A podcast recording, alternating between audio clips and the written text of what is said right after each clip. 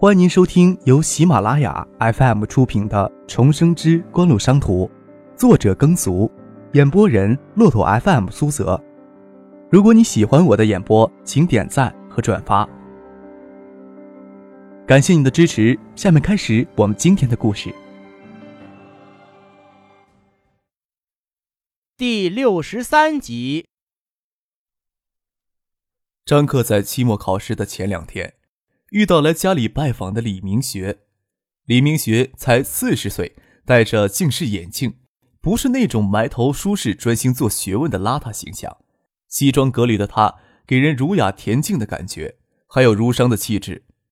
他是张之行后六年才到海州师范任教的，共事两年之后，张之行随唐学谦到市里工作，他一直留在海州师院，一直到现在的海州大学。这次随李明学到张之行家拜访的还有他的两名学生。在张之行到市里之前，张克在师院的教职工宿舍度过了他的童年时光，对李明学有着模糊的印象，一肚子学问，却爱好各类运动。张克进门时，张之行正陪着李明学还有李明学的两名学生坐在客厅里的沙发上说话，妈妈在厨房里忙碌。这是小克。好几年没见了。李明学扭过头来，温和的看着张克。我记得以前在师院里，小克经常给唐学谦的女儿欺负，有次还哭着从幼儿园溜出来，说是找知行你帮着报仇。那次可都把我乐死了。事情一过，他就不长记性了，还老缠着唐学谦的女儿。那小丫头片子叫唐静吧。我记得小克还搂着人家小姑娘，说是自己的小媳妇儿。现在有没有长进点儿？听说还跟唐静同校，不仅同校，还是同班呢。张之行笑着说：“那可不的，小克要好好努力。唐静要长得跟他妈当年一样，可就是大美女呀。”张克见李明学一见面就接短，似乎对当年的顾建平颇为向往，头皮发麻。看来他没有因为爸爸的地位要讨好自己的意思，性格洒脱是洒脱了，张克可不大愿意给别人当成半大不少的小孩子，尴尬的笑了笑，忙躲到房间里，到吃晚饭的时间才出来。吃晚饭时，随李明学过来的那名女研究生问起张克的成绩，这是梁克真的心病，马上就要期末考试，而张克完全没有进入状态，他现在只要求张克能不缺考就可以了。说起话来，难免唉声叹气。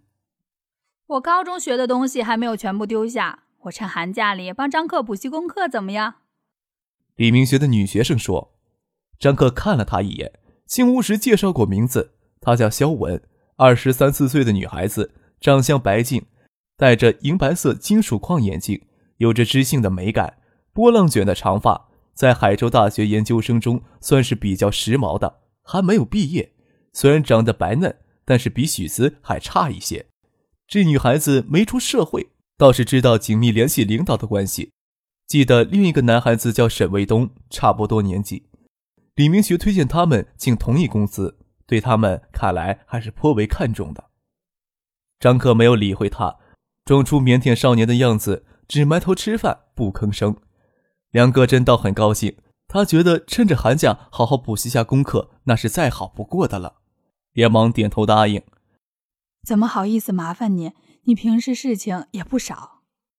肖文笑着说：“每天总能匀出些时间。再说这边离市政府也近，我每天下班后就过来。要是可以，我还能蹭到顿晚饭吃。”张克看着他自说自话，给爸爸使了个眼色，千万不要让他当真了。张之行也觉得头疼，这么拒绝掉，可不是打击他的积极性。张克见他爸视而不见，拍了拍脑袋，说道：“放寒假都计划好去香港玩，没想着留下来补习功课。”语气硬绷绷的，就这么将肖文搁在那里。你这孩子怎么说话的？梁格真尴尬的笑了笑。张可这么说，让他觉得对不起肖文的热心，不过又关心张克要去香港的事情。怎么突然说去香港？之前也没有听你说起过。是不是婉晴领着你去玩？你不要净给人家添麻烦。张克含糊应了一声，也不说是，也不说不是，让蒋薇领人去深圳、香港考察影碟机的市场与生产技术。张克也想在蒋薇回来后亲自走一趟，反正决定将锦湖的主要事情都交给婉晴，不趁着寒假出去走走就太无聊了。刘明辉已经从安徽返回海州，第二天到公司里，张克想起来问他：“你女朋友是不是在海州大学读李明学的研究生？”这才知道肖文确实是刘明辉的女朋友。肖文在学校比刘明辉还要高一届。刘明辉大学毕业就直接工作，肖文继续读了研究生。研究生在九四年国内还属于高级分子群体。从肖文昨天表现来看。还属于那种既有学识又有头脑的人，但是给市政府控股集团的空壳公司拉过去了。张克没有细问下去，刘明辉只知道锦湖这边由他负责，锦湖背后的全股关系只有许思和蒋薇两人知道。张克不清楚蒋薇有没有跟宋培明透露，从宋培明之前的言语里，他似乎还不知情。就算刘明辉与肖恩两人一合计发现点什么。也没有必要惊慌失措。蒋维到深圳之后，又转机去了香港，还要过两天才能回海州。刘明辉从安徽回来，收获颇丰。随他一起抵达海州的，还有万燕电子系统有限公司技术部副总工程师丁怀。所有的市场调研报告，只怕都不及带一个深谙影碟技术与市场行情的人。张克对期末考试只能用匆忙来说。由于考试的每天，妈妈都会叮嘱一遍。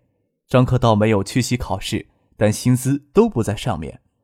每天一考完就赶回公司，了解万业公司以及当前影碟机市场的详细情况。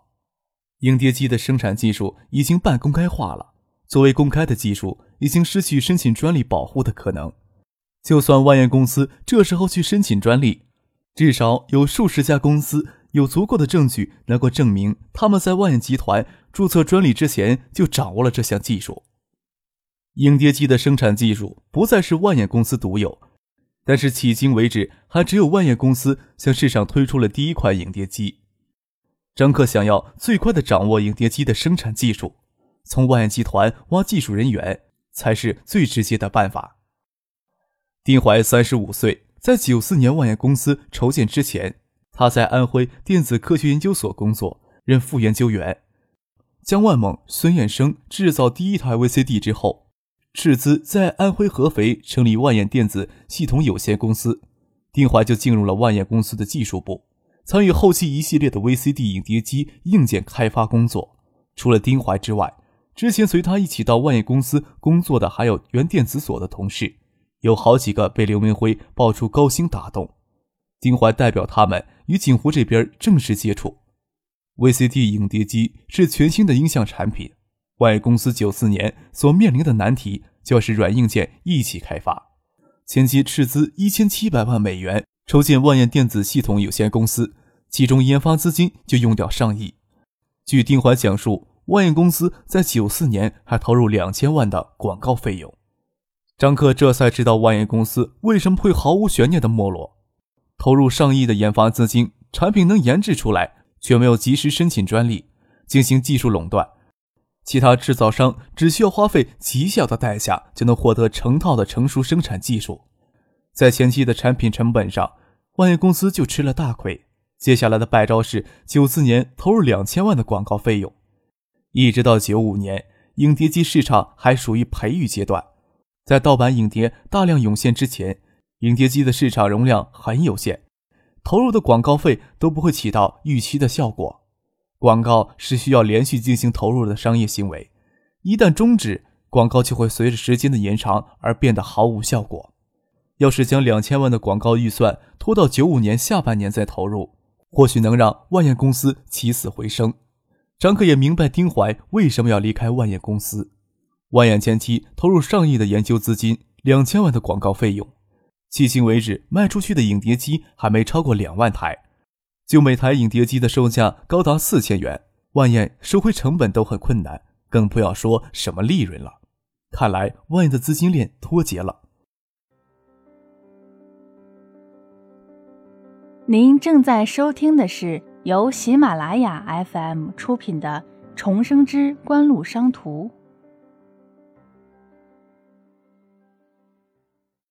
万燕公司在影碟机市场启动的前景就花光了所有钱，陷入生存的危机之中。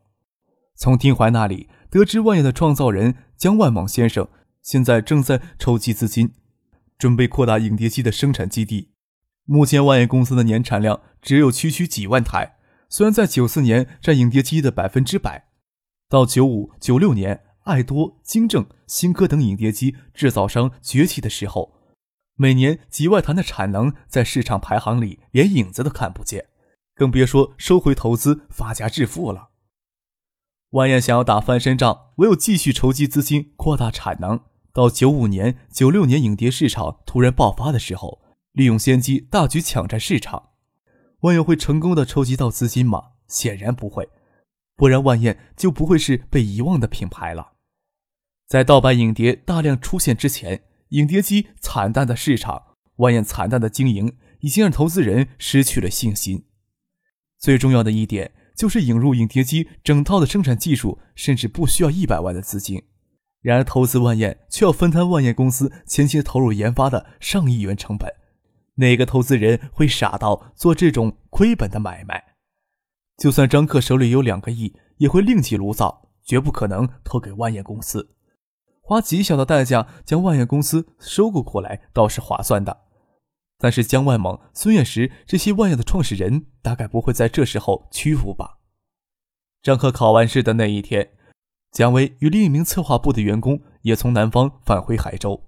他们带来一个关键的信息：深圳、香港等地已经出现盗版影碟。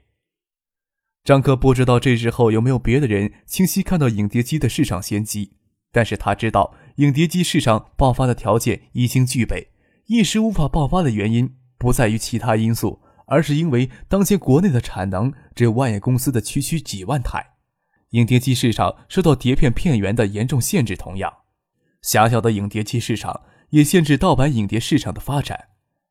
在综合几方面的消息之后，张克决定立即上马影碟机项目，不能再拖延下去。毕竟还不知道要花多少时间才能研制出第一台样机。张克突然的决定让所有人都觉得诧异。而张克给他们的解释就是：拿 VCD 看盗版碟比那个正版的爽多了。这算哪门子解释？在目前综合出来的还不足全面的市场调研报告当中，就算影碟机市场前景不是那么悲观，但是锦湖目前所涉及到的星光造纸厂、影视广场的项目都处于热火朝天之中。此时突然要上马全新的项目，其他人都无法理解。谢婉清还为张克在唐学谦上次宴请中提出的方案欢欣鼓舞。这庞大的方案瞄准海州市整个造纸行业，估计三到五年的时间，整合海州大部分有价值的造纸厂，筹建一家大型的造纸集团。谢婉清之后与张克、周游都详细仔细地讨论过那方案的可能性，计划在星光造纸厂度过最艰难的前两个月，就让周游脱离海泰贸易。进入锦湖协助张克负责这一方案的实施，他将负责筹建锦湖自身的营销队伍，建立独立于海泰贸易之外的经销商、渠道商体系。他也计划将海域公司的主要资产都置入锦湖，特别是将原料纸浆采购这一块业务并入锦湖。这样一来，锦湖同时具备原料采购、生产、销售在内的所有环节，完成骨架上的搭设。而且将在原料采购、销售环节具备极大的优势。这时候，张克突然说他的兴趣发生转移，真够叫人抓狂的。幸好谢婉晴对张克的信任近乎本能。除了张克这半年在商业上近似天才的表现，更重要的是张克闯上他脑海那一瞬间给他永不磨灭掉的印象。就算张克突然终止之前的方案，谢婉晴也不会觉得有什么难以接受的。只会觉得有些惋惜。在张可那间现在感十足的办公室，他问张可：“你所说的锦湖模式还要不要继续深入发展下去？”张可回答他说：“当然要。我以前都扛着你的大旗招摇撞骗，婉晴姐跟周游过来，我正好将担子卸给你们。许思还是给你当助手。我怕我都快撑不住，快露馅儿了。谢万清不清楚张克对许思到底有着怎样的感情，熟知张克这一面的人都不会简单的将他当成满十七岁的少年来看待。丁向山案已经在省城西辖区法院正式开庭审理，虽然庭审的消息不会在海州公布，但是海州市里的那些人无疑会更敏感的关注涉案人员。谢万清早就想将许思暂时调过去给自己当助手，既可以帮许思挡掉一些不必要的麻烦，同时更担心张克与许思的亲密关系，万一给张之行或唐学谦无意中知道，谁会知道那会产生多么糟糕的后果？谢万清说道：“既然不放弃这个方案，你应该清楚，在未来三到五年的时间里，海域也就是锦湖将抽不出额外的人力和财力去支持你其他的计划。”人可以另找，再说可以将万电子系统有限公司的几名技术骨干挖过来。钱我手里还有二百万左右，暂时先拿出来开发样机还是足够的。等样机开发出来，有能力就做大，没能力就小打小闹。就算两百万打了水漂，也没有什么心疼的。张克摊摊手，一副无所谓的态度，让谢婉晴很无奈。张克见谢婉晴无奈的笑着，问他：“你到海州来，芷彤怎么办呀？”芷彤的奶奶决定过了春节就退休，芷彤能接受许巍，江黛儿也时常跟许巍过来照顾志同。再说省城那边也不会完全放弃掉。听谢婉晴这么说，张可想起徐学平过年就是六十一岁了，到九八年六十三岁就是副省级退居二线的界限。历史轨迹不发生变化的话，徐学平明年会兼任省纪检委书记，但是他现在却瞄准省长的宝座。张可笑着说。看看，勉强还能安排过来，上影碟机的项目没有问题。真拿你没有办法。我发现你跟那捡芝麻的猴子一样，捡一样丢一样。本来还指望你将精力放在锦湖呢。谢婉清无奈的笑了起来。除了在省城保留一家空壳公司之外，我会把海域公司名下的资产都转移到锦湖名下。锦湖的股份，我们一半对一半吧。张克摇了摇头，说道。我爸要知道我占你这么大便宜，会敲我脑袋的。做人要厚道。锦湖还只是一家空壳，我的股份能值几个钱儿？就拿明年的盈利预期分配股份吧。婉晴姐也不要拿资金优势占我的便宜。谢婉晴无奈的笑了笑，说道：“海域公司目前最有价值的资产就是海泰贸易百分之二十的股份和锦华大厦的两层物业楼。嗯，另外还有两百多万的资金，这些是可以计算出来的。”要说那些无法计算的无形资产，我看怎么都比不上你的脑子。再说，海域能在短短半年时间里调整到现在的状态，还不是你的主意？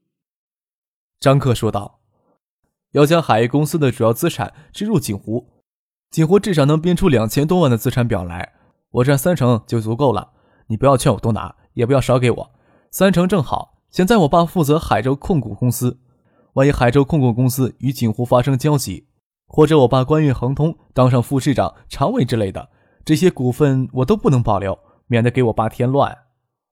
叠机产业虽然不具备维持长期高利润的市场前景，但是在接下来两到三年间，绝对是快速积累资本的捷径。会让人诟病的行为，张可不屑为之，但是有捷径不走，就对不起九四年重新走一回。对于海州市造纸业整合的时间相对较长，张克是卯足了劲儿，想从叠机市场捞一把之后，再回过头加速锦湖的发展。此时控不控股，张克不会太在意。更何况锦湖前景的发展，资金的制约还相对不太重要的因素。大规模的整合海州市造纸企业，张克的身份就很敏感，特别他还是刚读高中的未成年人，让别人知道他是锦湖的实际控制人。不晓得会产生多么恶劣的影响。真正站到目前的时机，也是要等到高中毕业离开海州之后。谢婉清笑了笑，张可能考虑到这么多，他已经不感到意外了，说道：“这个问题总有解决的办法。中央关于党政领导干部的回避条例也不是一刀切，关键锦湖能一直洁身自爱，就不会有什么问题。”又说道：“海玉之前在锦湖的股份，正泰有收购权。”这次就把这部分股权给抹掉，省得他们日后又来横插一脚。要我说实话，张可嘴角斜了斜，坏笑着说：“我说应该尽可能的扩大这部分股权的份额。我暂时不会将星光商标使用权置入锦湖，郑台不来争就罢了，他要来横插一脚，哼！”谢婉晴说服不了张可，张可离开办公室，就让刘明辉找来万燕集团技术工程师的丁怀。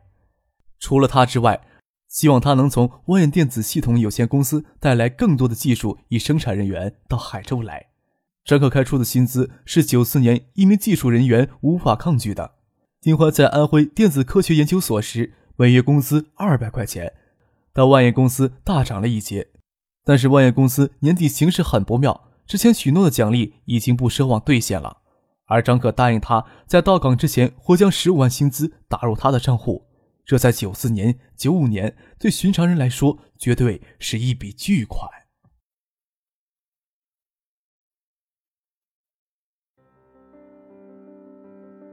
听众朋友，您刚刚收听到的是由喜马拉雅 FM 出品的《重生之官路商途》，作者耕俗，演播人骆驼 FM 苏泽。更多精彩有声书，尽在喜马拉雅 FM。